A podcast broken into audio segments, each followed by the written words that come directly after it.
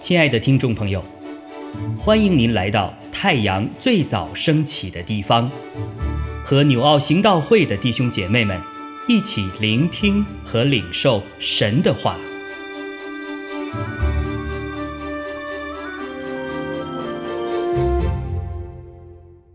马可福音九章三十到三十七节，他们离开那地方。经过加利利，耶稣不愿意人知道，于是教训门徒，说：“人子将要被交在人手里，他们要杀害他。被杀以后，过三天，他要复活。”门徒却不明白这话，又不敢问他。他们来到加百农。耶稣在屋里问门徒说：“你们在路上议论的是什么？”门徒不作声，因为他们在路上彼此争论谁为大。耶稣坐下，叫十二个门徒来说：“若有人愿意做首先的，他必做众人幕后的。”做众人的用人，于是领过一个小孩子来，叫他站在门徒中间，又抱起他来，对他们说：“凡为我名接待一个像这小孩子的，就是接待我；凡接待我的，不是接待我，乃是。”接待那差我来的。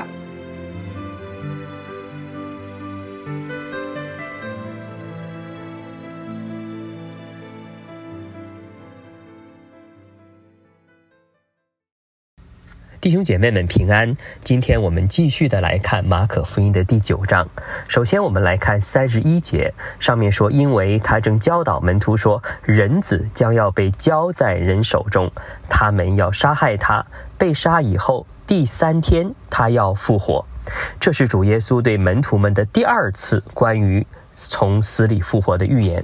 但是门徒们听了以后却不明白。我们心中一定想要知道一个问题：为什么呢？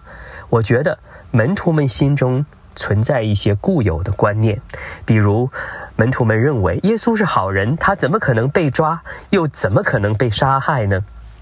如果一个人死了，又怎么可能会在第三天复活呢？这些都是门徒们从来没有经历过的事情。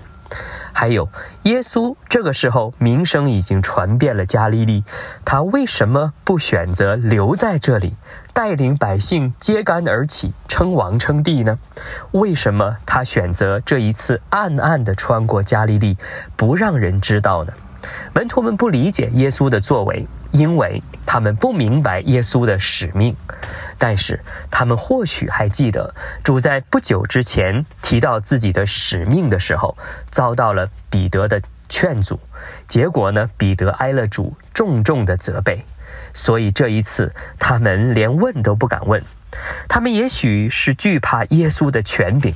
因为此时耶稣已经不再仅仅是拉比，而是他们心中的救世主，是基督，是弥赛亚，地位身份的不对等，使得他们心中有惧怕。但是门徒们不明白主的心意，或许还有一个重要的原因是，他们此时心中都有一个想法，而这个想法一直占据他们的内心。这个想法就是，他们都坚信耶稣要来做王，他是弥赛亚，他是救世主，他要带领和解救犹太人。那么，一旦耶稣做了王，门徒们会怎么样呢？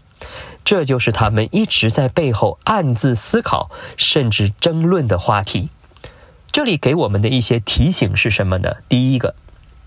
今天我们和主的关系是什么？当我们心中有疑问的时候，会不会也像门徒们这样不敢问主呢？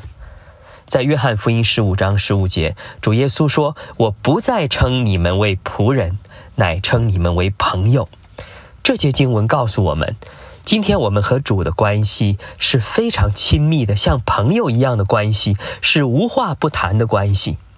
今天主圣灵保惠师住在我们里面，他会帮助我们解答我们心中一切的疑问。所以约翰福音十六章十三节说：“只等真理的圣灵来了，他要引导你们明白一切的真理。”今天，当我们遇到问题的时候，我们就可以坦然无惧的来到神的宝座前，我们就可以问啊，解答明白心中的一切的疑惑。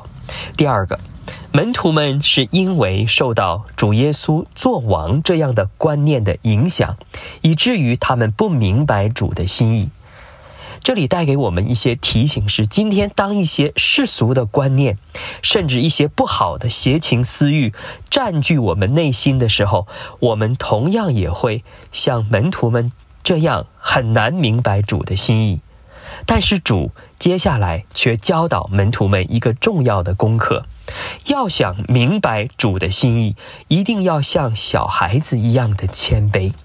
在主的面前，越是谦卑，就越能明白主。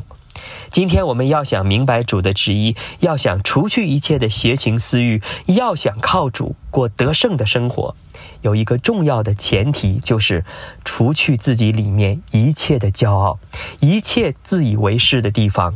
谦卑的来到主的面前，承认自己的罪，并且渴慕聆听和顺服主的话语，这就是今天我们每一位属神的儿女生命复兴之道。阿门。亲爱的弟兄姐妹，透过今早牧者的分享，是否能够让您更多的明白神的心意？或是有什么感动和得着，欢迎订阅和分享我们的频道，